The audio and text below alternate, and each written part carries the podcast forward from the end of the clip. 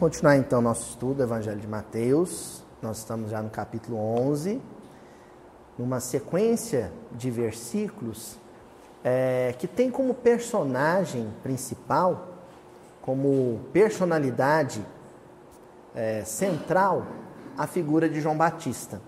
João Batista, que é um precursor do Evangelho, ele não fez parte do colégio apostólico, ele não era um dos doze seguidores diretos de Jesus, mas era primo de Jesus e um profeta específico do Evangelho. Um profeta da raça, como Jesus mesmo usou a expressão, né? Um profeta lá Isaías, lá Jeremias, um profeta que era a reencarnação de um outro profeta, né? Porque João Batista é a reencarnação de Elias, do profeta Elias. Mas um profeta com a tarefa, o compromisso da tarefa dele, intimamente ligado ao êxito do evangelho na terra. Então João Batista ele veio preparar os corações para a mensagem de Jesus. Isso já foi estudado em alguns capítulos anteriores, no tempo que a gente nem registrava a reunião ainda em vídeo, quando nós abordamos a tarefa de João Batista como precursor, como profeta do Evangelho. Certo? Talvez um dia a gente consiga aí voltar nos capítulos, os primeiros capítulos, já que o grupo se renovou e agora é filmado, a gente faça uma, uma visitinha rápida pelos capítulos lá do início do livro de Mateus, né? Acho que poucos aqui estavam no início dos estudos. Mas agora, nesse momento, o João Batista que nós vamos estudar não é o João Batista profeta. Não é o João Batista missionário comissionado do Evangelho. O João Batista que nós estamos estudando nos últimos versículos e aqui é o João Batista humano, demasiadamente humano. É o João Batista que tem alguns probleminhas mal resolvidos de outra encarnação. Ele se excedeu na figura de Elias, né? Mandou decapitar os profetas de Baal, né? Os sacerdotes de Baal. Né? Ele, ele, quando era Elias, ele era é, muito rigoroso, muito rígido e às vezes truculento, e ainda conserva alguns traços dessa personalidade na presente encarnação, a então encarnação como João Batista. Então, nós estamos tratando aqui do João Batista, que tem ainda alguns, algumas mazelas, algumas chagas morais por serem resolvidas. Né? Alguns resquícios ainda do pretérito de equívocos, de excessos. O problema aqui é o excesso. Problema nosso é sempre o excesso. A gente se excede. Aquela mãe zelosa, carinhosa com o filho. Zelo, carinho é bom. E aí excede. Aí, na hora que se excede, perde na energia necessária para a condução do espírito. Né? O sujeito dedicado ao trabalho se excede. Aí vira um workaholic, né? um maníaco com trabalho, que abandona a família, abandona tudo por causa do trabalho. O sujeito sai para o lazer devido e merecido de janeiro. Aí passa da conta, se excede na bebida, se excede no repouso, perde o emprego. É excesso. A nossa trajetória no mundo é uma, é uma história de reeducação um movimento de reeducação. E reeducar-se é tolir, podar os seus excessos, as arestas da personalidade. Aquilo que passou do ponto, que passou do limite. João Batista preso em Jerusalém, né, aguardando o momento trágico em que né, a, a enteada de Herodes, a Salomé vai dançar com a cabeça dele numa bandeja. Nesse momento, ele está reavaliando a própria personalidade, ele está passando tudo no crivo do bom senso, da consciência, peneirando ali, procurando ali o que, que é valor, que deve ser resguardado, e o que, que é vício e deve ser descartado. Esse é o momento de João Batista que nós estamos estudando aqui. E aí no versículo 5, que nós vamos estudar hoje, Jesus está dando resposta a um questionamento que João Batista fez através dos discípulos que foram lá visitá-lo na prisão. Ó, oh, vai lá e pergunta para Jesus se ele é quem eu penso que é realmente. Porque João Batista anunciou a vinda de Jesus, ele anunciou a, a missão de Jesus. O Cristo que ele deveria pregar e apresentar é um Cristo cheio de misericórdia, mas o rigor, o excesso na justiça ainda era um elemento forte nele. E esse elemento forte ainda aguardava um Messias que fosse justiceiro, vingador. Então ele está ali num momento de conflito, né? O bom senso dele diz: não, o, justi- o, o Messias que veio, o seu primo, que você convive desde a infância, é um homem bom, doce e misericordioso. E a outra metade dele, mas o Messias que eu esperava era um guerreiro, um justiceiro que ia banir o pecado de Jerusalém. Ele está nesse conflito. Aí ele já está bem desconfiado, sabe, Suadel? De que não, é ele mesmo e, e a essência dele é misericórdia. Mas vamos confirmar. E a resposta de Jesus, o, grosso da resposta de Jesus, a resposta propriamente dita, começa hoje no versículo 5. Ele pede para os discípulos responderem, mandarem um recadinho para João Batista na prisão. Ó, fala para ele que os cegos voltam a ver, os coxos andam, leprosos são purificados, surdos ouvem, mortos são erguidos, pobres são evangelizados. Mateus capítulo 11, versículo 5. Vamos repetir o versículo? Cegos voltam a ver, coxos andam, leprosos são purificados, surdos ouvem, mortos são erguidos, pobres são evangelizados. Na reunião passada, nós fechamos com um trecho do livro Boa Nova, de Humberto Campos, psicografado pelo Chico, em que Jesus, ainda menino, na cena em que Jesus, ainda menino, apresenta para o outro menino, João Batista, a paisagem da Galileia, mostrando montes e vales. Como se a Galileia como um todo fosse a sala de aula de Jesus. E a própria natureza fosse a lousa, o data show, o computador, o recurso didático, pedagógico que ele tinha em mãos. Então ele usa a topografia, o relevo para dizer para João Batista: João Batista, João, na vida a gente vai encontrar temperamentos, personalidades, estados de espírito que são decaídos como o fundo de um vale, escuros e frios como o fundo de um vale. Mas também vamos encontrar personalidades radiosas, austeras, sólidas, espetaculares, como o topo das montanhas. Você vai encontrar gente triste e vai encontrar gente alegre. Vai encontrar gente solidária e gente egoísta. Vai encontrar gente branda e gente estúpida. Jesus está apresentando a essência do drama humano, do problema humano, para quem ia lidar tão intimamente com ele. Sabe o que Jesus faz nesse versículo de hoje, gente? A mesma coisa.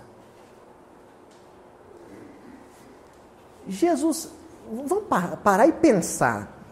Vocês já estão aqui, a maioria que já está aqui um tempinho. Quem não está aqui um tempinho já tem uma bagagenzinha de, de evangelho. O que está rolando ali? É um congresso médico? Uma, uma aula sobre patologias? É. Vonete, pensa, ele está descrevendo os corredores do hospital escola, é isso? gente doente, gente né, descaída, é isso? Não, é um tratado sobre sociologia. Ele está falando de pobre também, então tem, deve estar tá falando da questão, o panorama do Brasil, é isso? Ele está falando do cego, cego? Do surdo, surdo? Ele está falando de quem enxerga e é cego, de quem escuta e é surdo, de quem anda e é paralítico. Ele está falando de quem tem a pele saudável, mas é leproso. Ele está falando de quem é rico, mas é pobre. É disso que Jesus está falando. Outra surdez, outra cegueira, outra paralisia, outra pobreza, outro tipo de doença. É disso que ele está falando. Então nós vamos dividir a coisa da seguinte maneira. É um desfile de mazelas, né? Nós vamos agrupar por afinidade. Então nós vamos começar com mazelas sensoriais ali. Quais são as duas mazelas sensoriais ali no grupo? Hã? O cego e o surdo, né? O que não vê e, que não, e o que não escuta. Então nós vamos começar trabalhando com cegos e surdos. E aí, hoje eu vou carregar na tinta, eu vou apresentar um quadro terrível para vocês, que não diz respeito, pelo menos, a nenhum dos encarnados aqui, e a nenhum dos desencarnados aqui. Porque quem já está aqui estudando não, não pertence a esse quadro terrível. Mas qual que é a minha proposta para vocês, para o pessoal que acompanha na internet? Que vocês peguem o quadro terrível, exagerado, extremo, que eu vou apresentar para vocês, depois vai compartimentando, vai zipando, Guilherme, sabe? Vai zipando até ficar numa proporção que caiba dentro da vida de vocês. Eu fiz isso quando eu estava preparando. Então nós vamos pegar o corcovado, nós vamos pegar o, o pão de açúcar e vamos transformar no morrinho que eu tenho lá no quintal da minha casa. Porque tem uma mensagem do Emmanuel que eu não me lembro da mensagem toda, apesar dela ser pequena, mas eu lembro de um trechinho que é o que me impactou. O nome da mensagem é Erros Pequeninos. O Emmanuel ele fala assim: vigiemos os erros pequeninos. Porque em pouco tempo a gente vai estar cometendo os grandes erros e achando que eles são pequeninos. Então, Vamos tomar cuidado com isso que eu vou apresentar na pequena proporção. Porque se você não tiver vigilância com isso, daqui a pouco já está no extremo e você ainda ainda achando que não tem problema algum. Está tudo certo. Vamos ver que quadro é esse? Nós vamos começar com um livro pesado, pesado de conteúdo. Um livro que exige do leitor muito empenho cognitivo, mas também muito empenho emocional. É um livro que você termina ele, melhor, você termina uma página dele, você está transpirando. Eu não estou passando medo para assustar vocês na leitura dele, não. É justamente para motivá-los. Evolução em dois mundos. Livro de André Luiz. Evolução em dois mundos. É um livro que vai exigir cognitivamente, mas vai exigir muito mais emocionalmente. Ah, Luiz, mas eu já ouvi falar que é um livro que é difícil porque o vocabulário é rebuscado, faz muita referência científica, física, médica. É por isso que ele é pesado? Não é, hein? não se enganem. Evolução em Dois Mundos é um livraço, porque ele mexe muito com o nosso emocional. Por exemplo, no capítulo 16, o título do capítulo é mecanismo da mente. Aí vem uma série de tópicos. E tem um deles que se chama Mecanismos do Monoideísmo. Mecanismos do monoideísmo. Vamos lembrar um pouquinho aí os prefixos de origem grega. Mono. Refere-se a quê? Qual numeral? Um. Mono ideísmo. Ideias. Hã? Exatamente, não, Tatiana. Foi, foi na mosca, hein? Ideia fixa. Ou também chamado de fixação mental. É monoideísmo. Aí eu vou falar o caso extremo. Vou apresentar aqui casos extremos. Cada um, eu fiz isso. Pega a sua carapuça e amarra ela na proporção em que isso aparece na sua vida. Tenho certeza que não vai ser na proporção com que eu vou descrever, mas de um modo ou de outro aparece. Ideia fixa. Então vamos começar do grande, do macro para o micro. O André Luiz pega e começa dizendo assim, no Evolução em Dois Mundos: Um espírito desencarnado contemplará, ó, contemplará, contemplará tão somente por tempo equivalente à conturbação em que se encontre os quadros terríficos que lhe digam respeito às culpas contraídas, sem capacidade para observar as paisagens de outra espécie. Então ele começa dizendo isso. Tem espírito que ele encontrou na vida espiritual, no mundo espiritual, que tem uma imagem fixa na tela mental e não consegue enxergar mais nada. Então o sujeito pegou e pôs veneno na comida do, do inimigo. E ele assistiu o inimigo. Ó, é pesado, hein? O inimigo morrer envenenado na frente dele ele fica num looping, sabe looping? Girando. Ele fica num looping 50 anos, 100 anos, 200 anos, 300 anos, mil anos, só vendo aquela cena. Só vendo aquela cena. Sem parar. Ela fica se repetindo.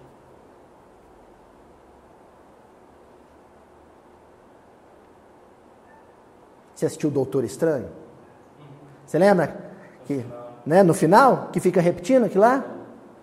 Quem o pessoal que assistiu o Doutor Estranho aí, ó, filme de, de super-herói, tem uma cena lá em que ele tem um, um, dispositivo místico lá que ele faz com que a, a mesma cena fica repetindo na frente do vilão.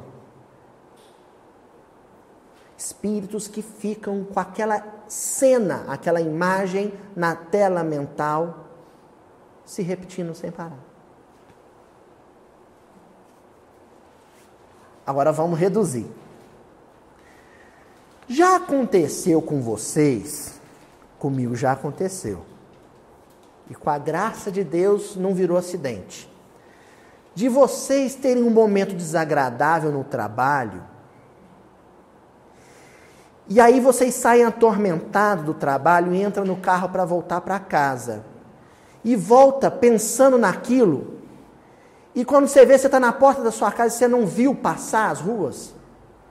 Já aconteceu? Comigo já aconteceu.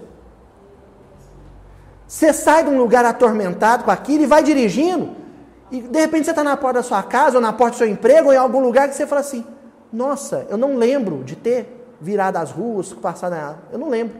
Eu fiz tudo mecanicamente. Monoideísmo. Só que tem gente que fica séculos assim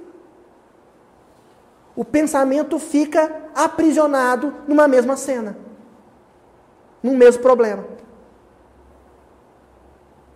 Acorrentado aqui.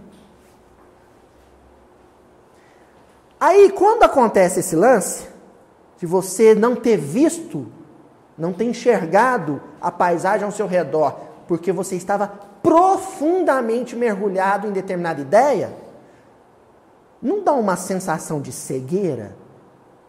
Eu estava cego. Eu andei por esses caminhos todos, olhei por toda a paisagem, mas não registrei as imagens. Isso é cegueira. Porque o meu pensamento estava mergulhado, imerso numa ideia só, única, fixa. Continuando. Agora olha só outra palavrinha que nós estamos vendo aí no versículo. E a gente lê um versículo desse, acha que ele é inocente. Ah, Jesus está falando que curava cego, curava surdo. Coisa é, como diria meus sobrinhos, é tenso. Coisa é tensa. Ó, escutará exclusivamente ao monoideísmo, exclusivamente vozes acusadoras que lhe testemunhem os compromissos inconfessáveis, sem possibilidade de ouvir quaisquer outros valores sônicos, tanto quanto poderá recordar apenas acontecimentos que se lhe refiram aos padecimentos morais, com absoluto ouvido, esquecimento de fatos outros, até mesmo daqueles que se relacionam com a sua, com a sua personalidade. Você está na feira, você está no shopping, você está numa festa, e se eu pensar, aí você mergulha de novo no pensamento. Tá tocando uma banda lá na festa, mas você não escuta ela mais. Já aconteceu com vocês? Aí de repente alguém fala assim: Fulano, Fulano, aí te desperta. Aí a pessoa fala assim: Eu estou falando que você tem, tem três horas aqui, você não está me, me escutando.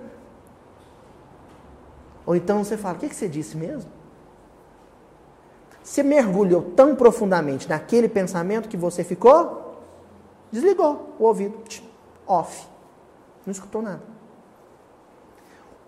André Luiz está descrevendo aqui espíritos que estão há séculos nessa condição.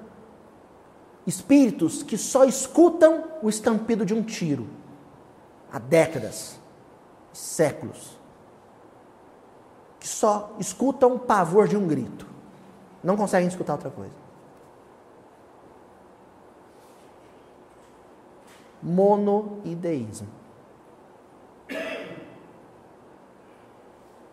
Essa é a cegueira e a surdez mais profunda e mais dolorosa. É a daquele que não consegue enxergar mais nenhuma paisagem, não consegue escutar mais nenhum som, a não ser a imagem e o som do erro cometido.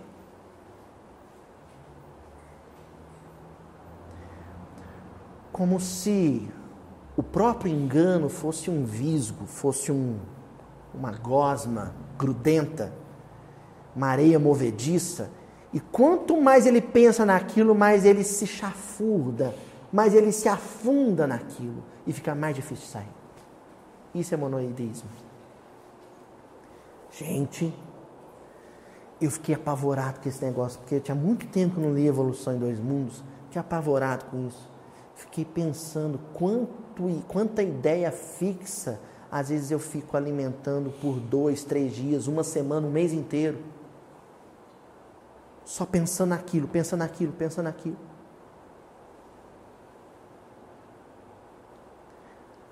Aí depois que passa, quando você vai buscar na memória aqueles dias ou aquele mês, você não lembra de nada, a não ser aquilo.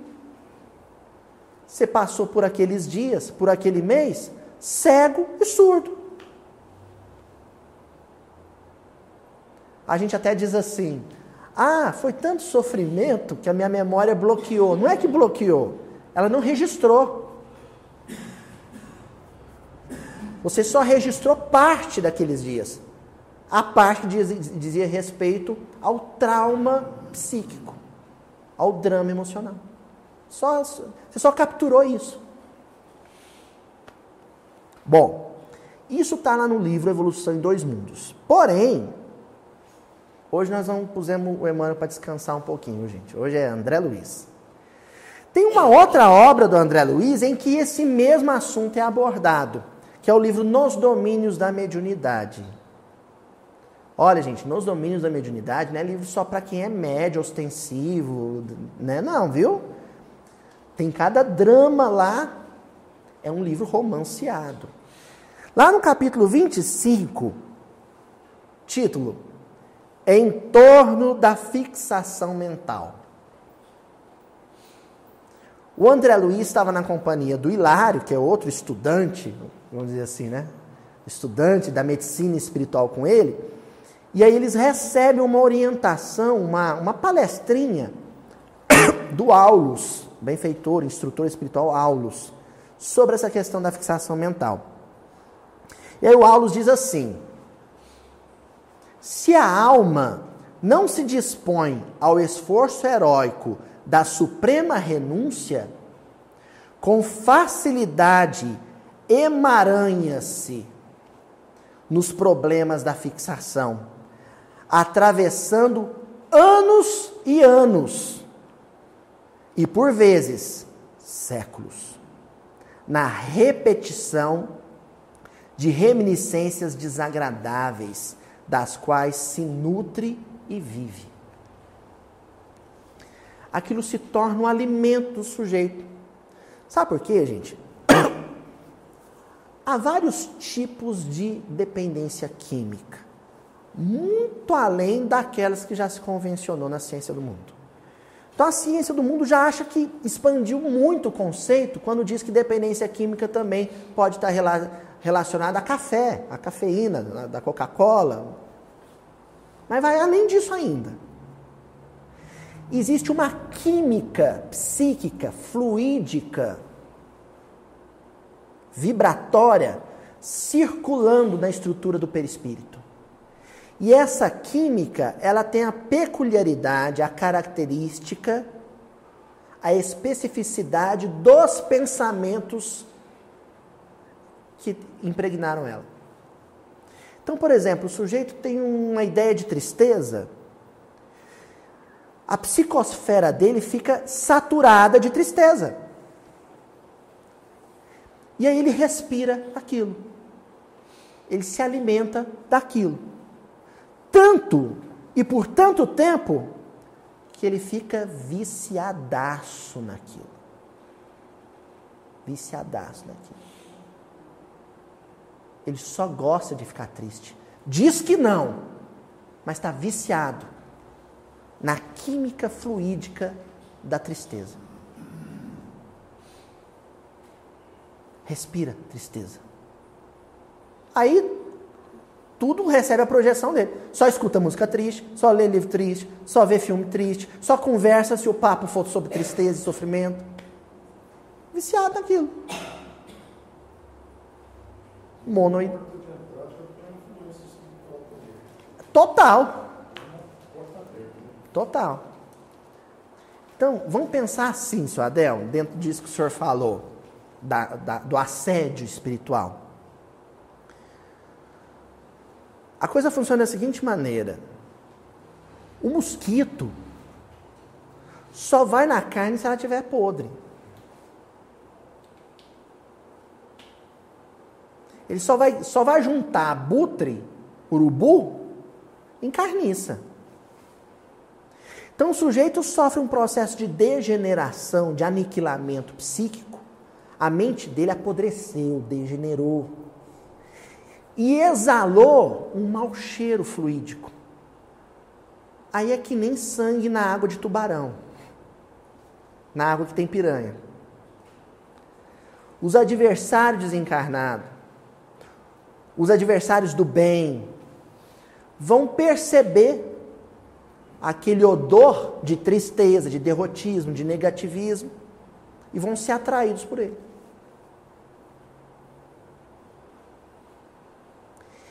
E a máquina que produz essa substância atrativa para aqueles espíritos mal intencionados que querem ver a nossa derrota espiritual é aquele mecanismo que aqui o André Luiz chamou de monoideísmo.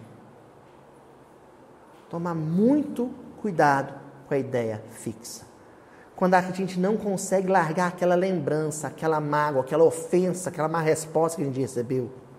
Quando a gente não consegue superar aquele trauma lá da infância, da adolescência, você vai precisar primeiro de ajuda terapêutica, a terapia convencional, que a gente não pode desdenhar ela de jeito nenhum, mas também a terapia espiritual, do passe, do estudo.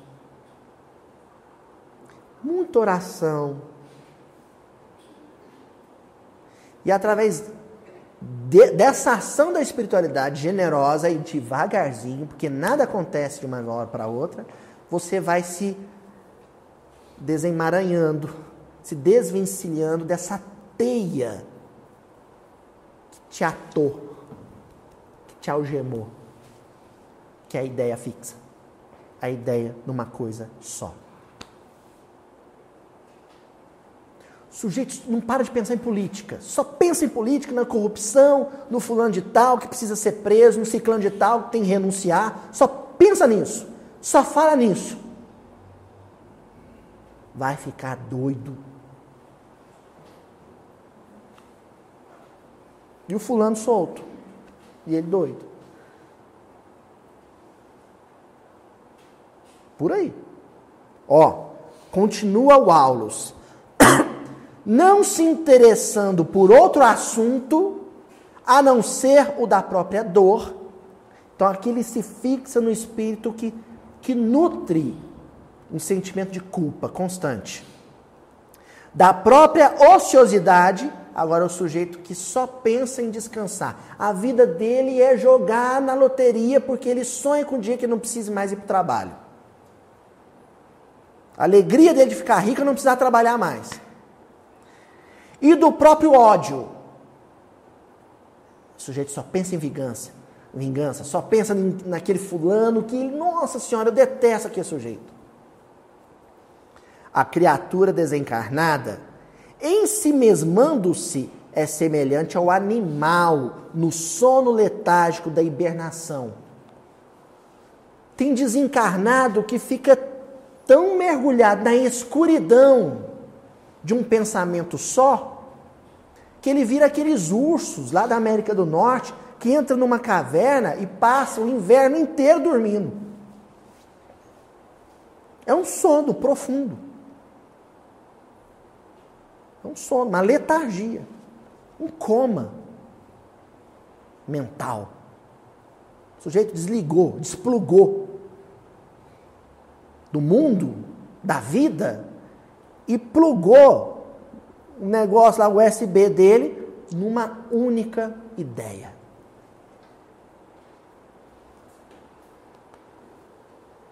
Olha que coisa forte. Isola-se do mundo externo, vibrando tão somente ao redor do desequilíbrio oculto em que se compraz. Ele gosta. E é um prazer sádico, porque gostar daquilo que causa sofrimento é sadismo. E sadismo é perturbação psiquiátrica. É um tipo. Ficar lembrando de um, de um erro que cometeu, gente, sem parar, é autoflagelação. É ajoelhar em tampinha de garrafa.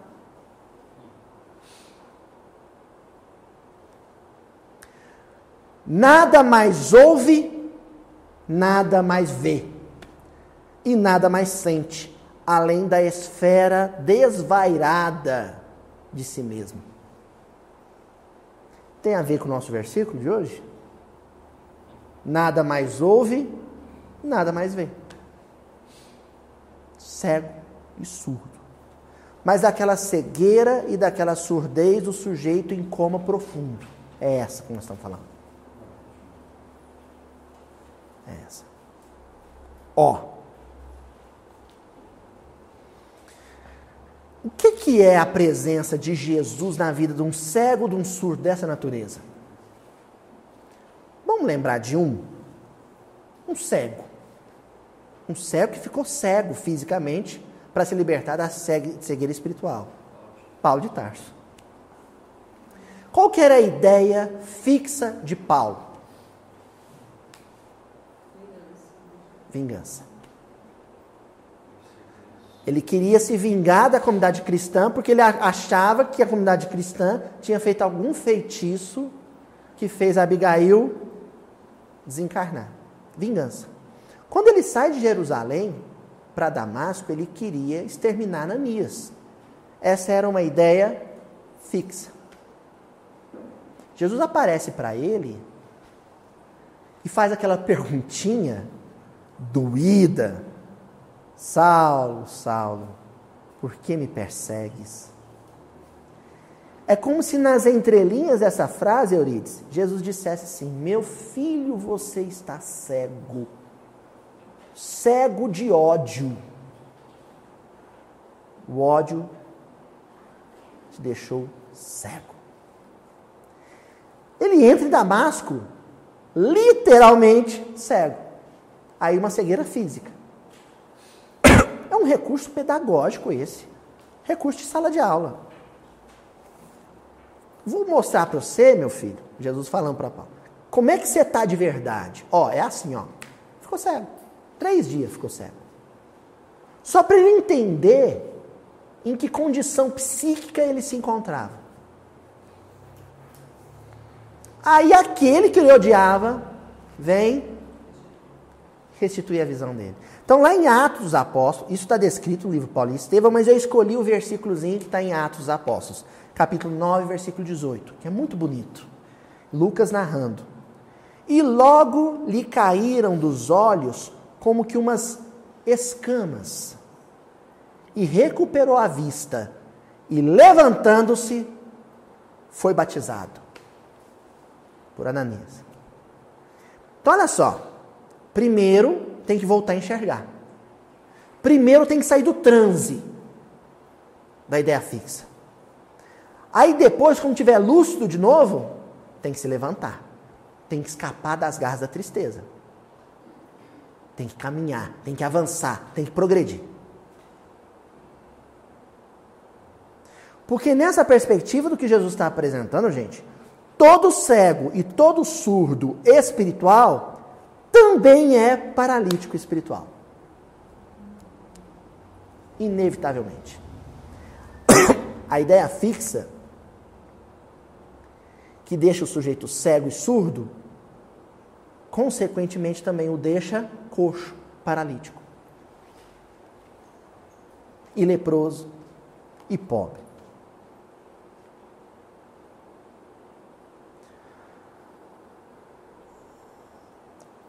Escamas, lembra uma, uma coisa que todo mundo aqui conhece e sabe. Catarata.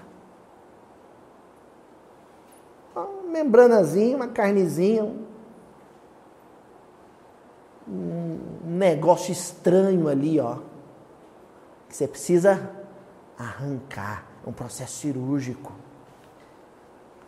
Aquela mágoa é uma catarata. É uma escama de peixe grudado no meu olho. Tem que arrancar. Processo cirúrgico. E toda cirurgia, não é, seu Wander? Tem a pré-cirurgia e tem o pós-cirúrgico. E você não sabe o que é pior.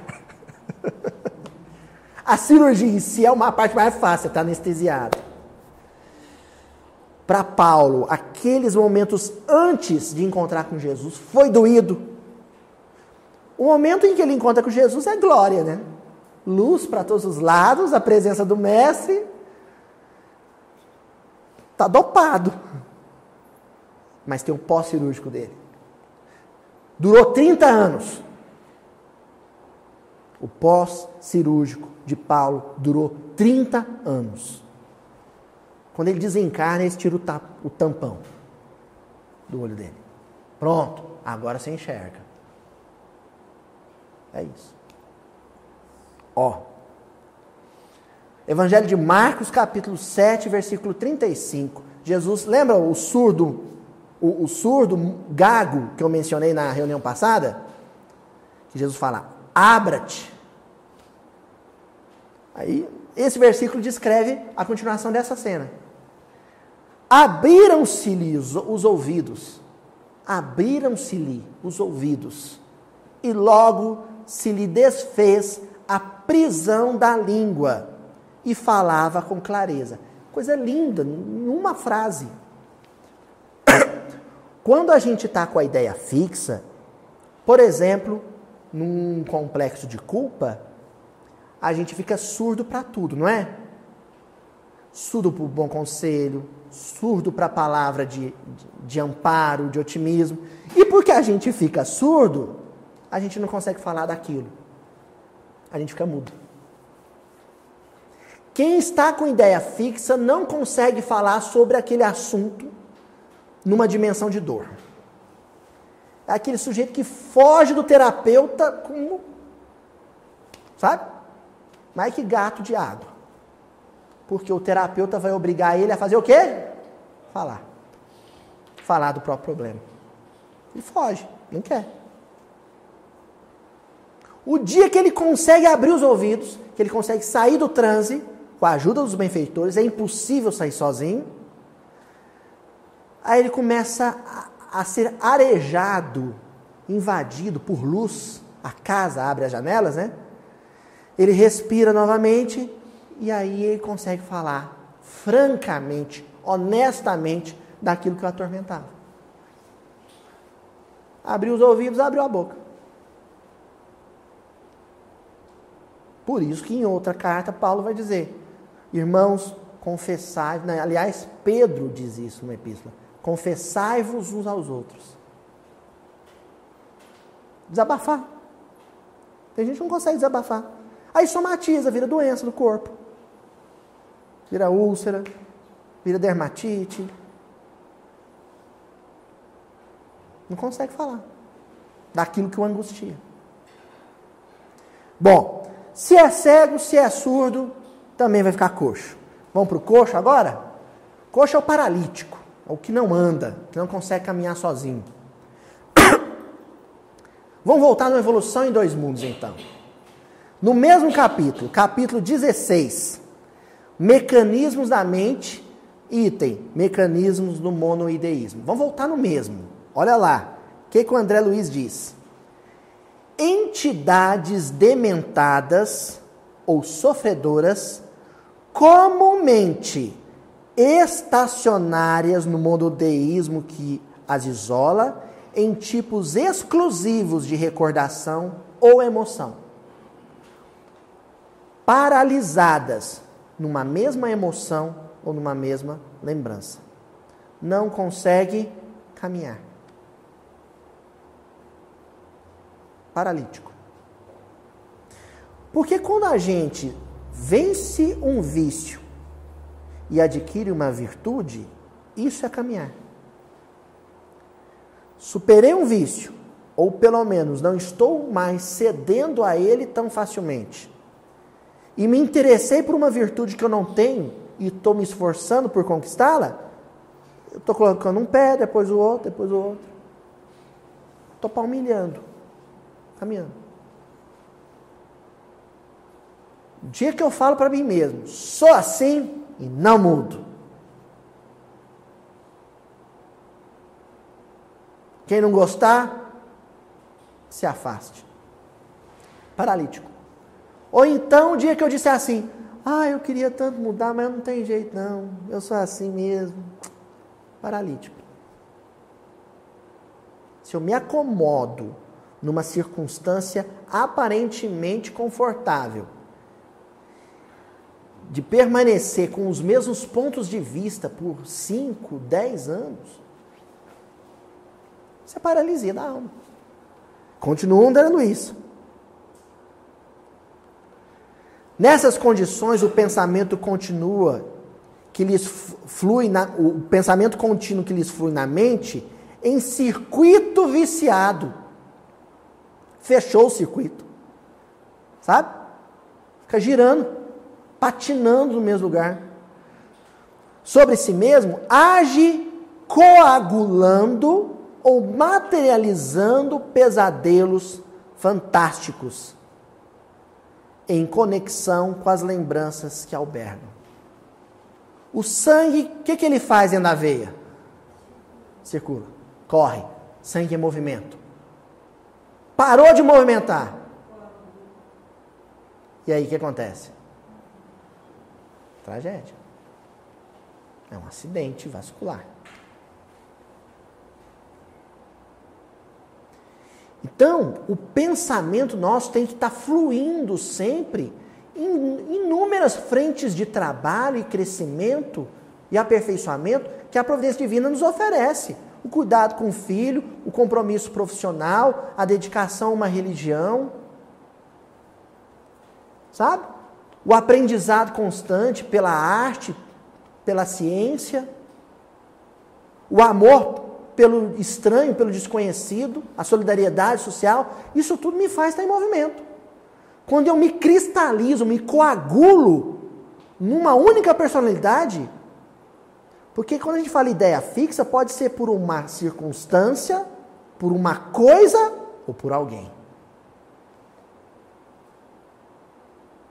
Meu pensamento se cristalizou naquela figura. Livro Cristo, gente, o quinto varro, ele reencarna por causa do Tassiano.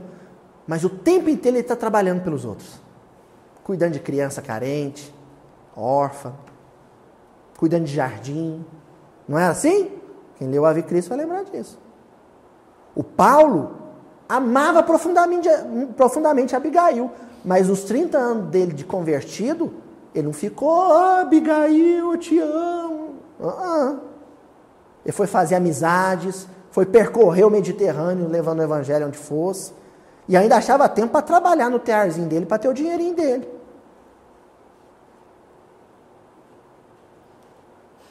Se não é paralisia. Sabe? Enfiei o pé em duas latas de cimento, deixei o negócio petrificar, pronto. Ideia fixa é fazer isso. É afundar no cimento. Aí, a gente volta no livro Nos Domínios da Mediunidade, no mesmo capítulo 25, em torno da fixação mental, nós vamos ver a ideia, a coisa da fixação mental ligada à questão da paralisia. Ó, Aulus falando. A ideia fixa pode operar a indefinida estagnação da vida mental no tempo. Estagnação da vida mental no tempo. Livro Libertação, o Espírito Gregório tinha sido papa. E ele desencarna e vai para uma região de sofrimento. Olha o raciocínio dele, olha o que, que ele pensa, a lógica dele. Bom, eu fui papa. Já se concebia isso, o mito, que é um mito da infalibilidade papal. Se eu é, fui papa, eu não falhei mas estou nessa região infernal. Se eu estou aqui, Deus me pôs aqui, me pôs aqui por um motivo. Qual? Ah, já sei. Ele me pôs aqui para eu castigar e punir os pecadores. Eu estou aqui em missão. Ele fixa nessa ideia, gente, e fica 800 anos numa cidade de sofrimento, mutilando, torturando, martirizando, não é, vó? espírito sofredor. Ele se acredita o justiceiro de Deus. Ficou paralisado, estagnado. Estagnado. Na ideia de que ele era um justiceiro. Qualquer grande perturbação interior, chame-se paixão ou desânimo, crueldade ou vingança, ciúme ou desespero pode imobilizar-nos por tempo indefinível. Gente, eu vou lembrar vocês um negócio que o Valtim Barcelos falou no nosso episódio aqui de, de aniversário do Mildim. Tem espírito na terra, ele não entrou em muitos detalhes, mas eu vou entrar. Notícias espirituais que a gente tem de espíritos que estão vivendo em furnas, está na obra do André Luiz no fundo de oceano, há 20 mil anos.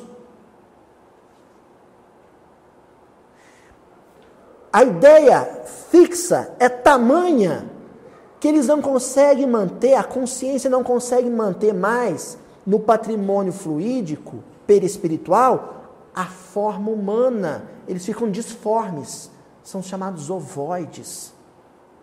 Perderam a forma humana, porque o pensamento não é mais contínuo. Ele fica estagnado, coagulado, cristalizado, petrificado numa única ideia de ódio. Perde a forma. Vai ter que ficar reencarnando em corpo infantil desencarnando cedo, reencarna e desencarna, reencarna e desencarna. Não consegue manter a vida biológica por muito tempo.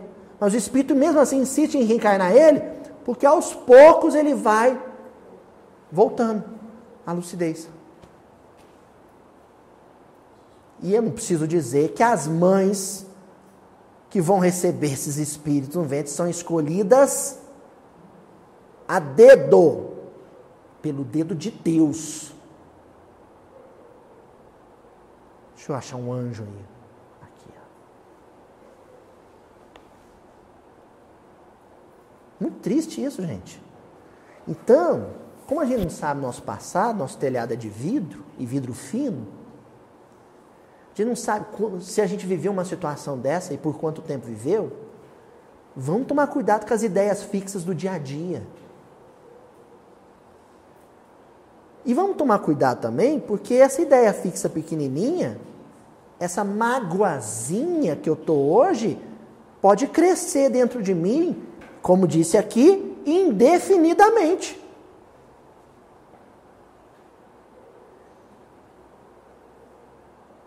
Por bagatela, por filigrana, eu me afundo aí em séculos de auto-obsessão. Fala. Os meios para a gente não entrar nessa ideia. Os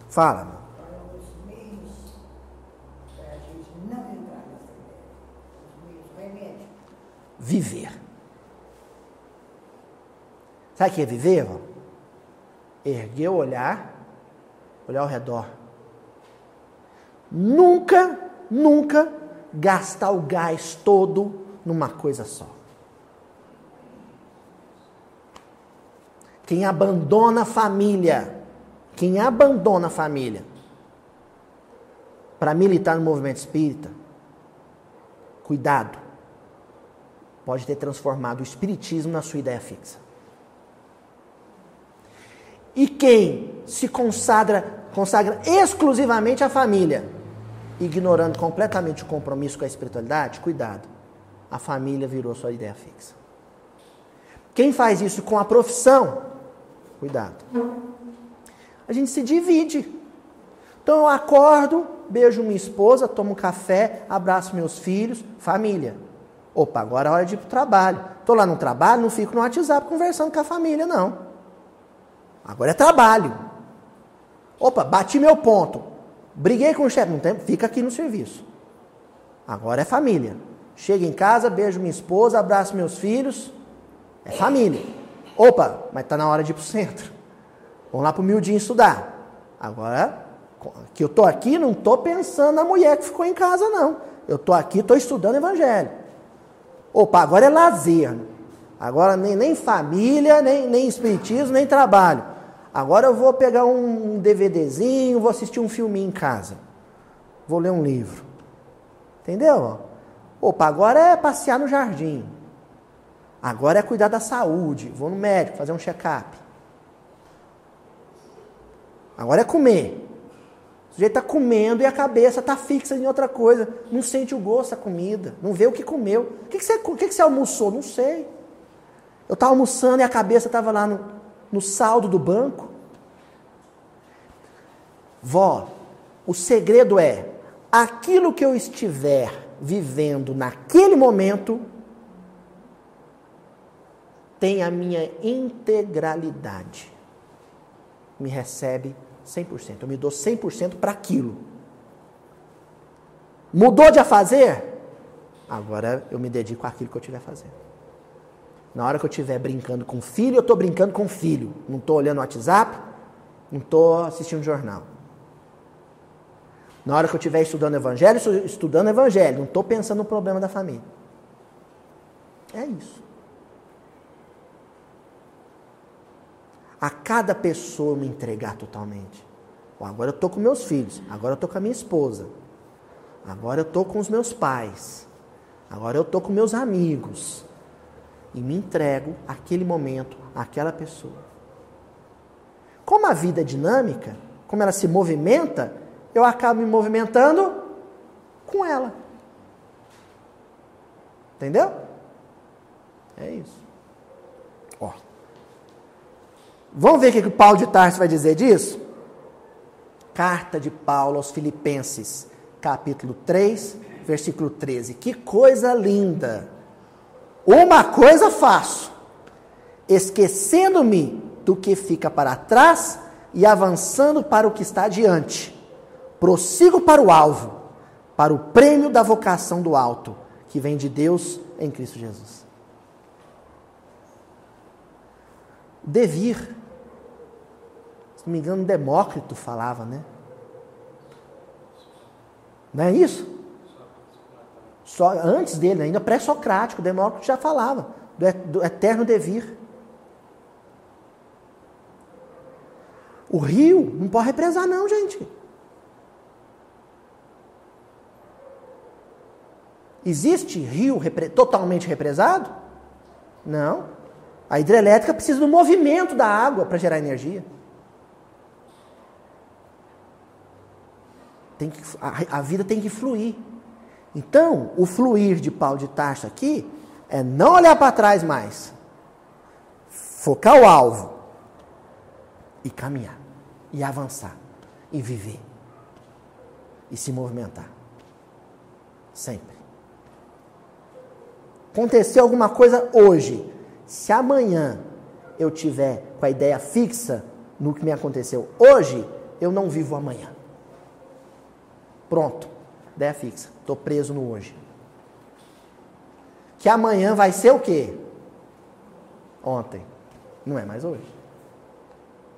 Devir. Tem que fluir. Isso é água viva. Jesus fala para a mulher samaritana. Na linguagem, na tradição hebraica, gente, a palavra para água viva se refere à água corrente, a água do rio, do regato, do ribeiro. Sabe? A água que corre. Isso é água viva. Leprosos. Oh, será que dá tempo? Não tem importância. Semana que vem a gente retoma, que ainda tem os pobres, então vai dar assunto aqui. Vamos então lembrar só um caso dos leprosos. Todo mundo aqui leu o nosso lar? Quem não leu, gente, corre e lê. Pelo menos um livro Nosso Lar. Não vale assistir o filme, não. O filme é muito bom, muito legal, tá? Mas o livro tem coisas que o filme não contemplou. Por exemplo, essa cena aqui, no capítulo 31 intitulado Vampiro. O André Luiz já estava militando no Ministério do Auxílio, cooperava ao lado da, da Narcisa, da enfermeira Narcisa, ela tinha a tutela dele ali no serviço. E aí, num dado momento, ele se depara numa, numa região fronteiriça do nosso lar, extrema do, das, dos muros da cidade. Ele se depara com uma mulher com um aspecto deplorável. Ele chega a descrevê-la como uma mendiga, sim, com feridas nas pernas, uma coisa terrível. E ela pede para ele acolhê-la, levá-la para dentro da colônia, para dentro do hospital. Ele tem um primeiro impulso de, de socorrê-la, mas entende o que é hierarquia. Então ele fala primeiro com a Narcisa, depois a Narcisa vai falar com um benfeitor que cuidava da segurança do local, chamado Paulo, irmão Paulo. Então vamos ver o que, que ele descreve nessa cena? Deparou-se, deparou-se-nos, então, a miserável figura da mulher que implorava socorro do outro lado. Até aí tudo bem? Tudo ok? É justo? É. Nada vi senão o vulto da infeliz, coberta de andrajos, rosto horrendo e pernas em chaga viva. ele acabou de descrever um daqueles leprosos bíblicos. Mas tem mais. Tem mais uma característica que era bem típica dos leprosos bíblicos. Ó. Mas Narcisa parecia divisar outros detalhes imperceptíveis ao meu olhar dado o assombro que estampou na fisionomia ordinariamente calma. Ó, olhou para a mulher, Narcisa ficou mais assustada que ele. Não está vendo os pontos negros? Na pele da mulher, no rosto da mulher, nos braços da mulher. A Narcisa enxergou pústulas, chagas escuras. A leprosa. E aí, vamos socorrer, não é? Lembra que a gente falou hoje no início da reunião? O leproso que Jesus está abordando aqui, que nós estamos explorando nessa reunião, não é o leproso típico. Não é o leproso convencional. Esse, socorro imediato. Ó, já notou, Narcisa, alguma coisa além dos pontos negros? Agora é o Paulo, pulei aqui um pedacinho, o Paulo falando para Narcisa, eles chamaram segurança, falei, ó, deixa ela entrar, acolha. Aí o Paulo falou assim, Narcisa, você já enxergou direitinho esses pontos escuros na pele dela? Agora era a minha instrutora de serviço que respondia negativamente. Não, estou vendo só as manchas. Pois vejo mais, respondeu o vigilante chefe. Baixando o tom de voz, recomendou: Conte as manchas pretas. Das que você está vendo, conta. Narcisa fixou o olhar na infeliz e respondeu após alguns instantes: 58. 58. O irmão Paulo, com a paciência dos que sabem esclarecer com amor, explicou: esses pontos escuros representam 58 crianças assassinadas ao nascerem.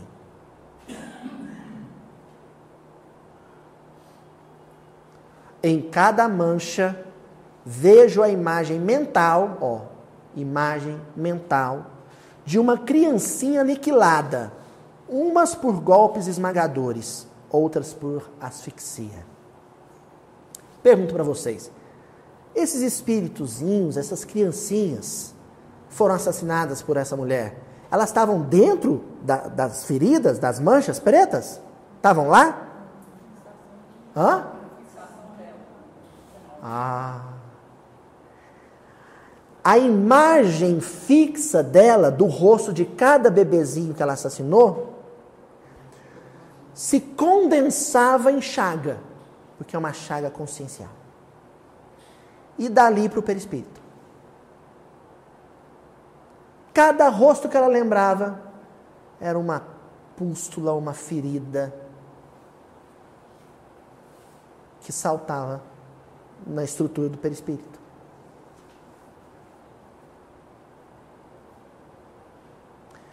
Nós não vamos falar dos pobres hoje. Nós vamos dedicar uma reunião só para pobres. Uma reunião toda, semana que vem. Nós vamos fechar aqui. Mas só para a gente começar a entender o corpo do negócio, nós vamos voltar lá no versículo e depois de tudo isso que eu falei, Vê se essa resposta dada para João Batista não diz que tipo de Messias ele é.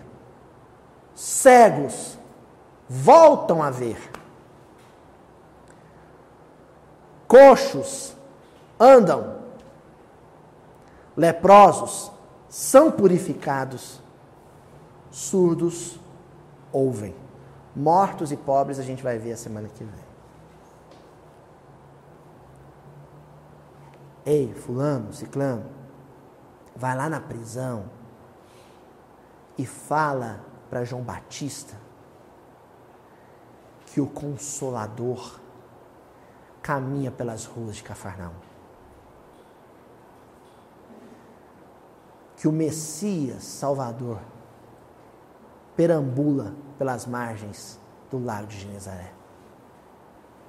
E que aqueles espíritos que andavam pelas sombras, com o peso de um pensamento terrível, já podem respirar ar puro, já vislumbram a luz e são livres. João Batista ia pensar o quê? Que outro Messias eu quero então? Se eu estou aqui aprisionado. Não é esse o Messias que João Batista precisava? Um Messias libertador? É isso que a gente veio fazer aqui nesse salão hoje. É isso que o pessoal em casa faz quando entra no canal do Mildinho. É isso que eu faço quando pego o Evangelho e estudo com meus companheiros. A gente quer conhecer em profundidade esse Messias Salvador, curador. É isso. Bom, até a semana que vem. Ele vai estudar mortos e pobres. Viver é conviver com montes e vales. É conviver com luz e com escuridão. É conviver com alegria e conviver com tristeza. Conviver com ética e conviver com corrupção. Quem se predispõe a caminhar no mundo tem que saber disso.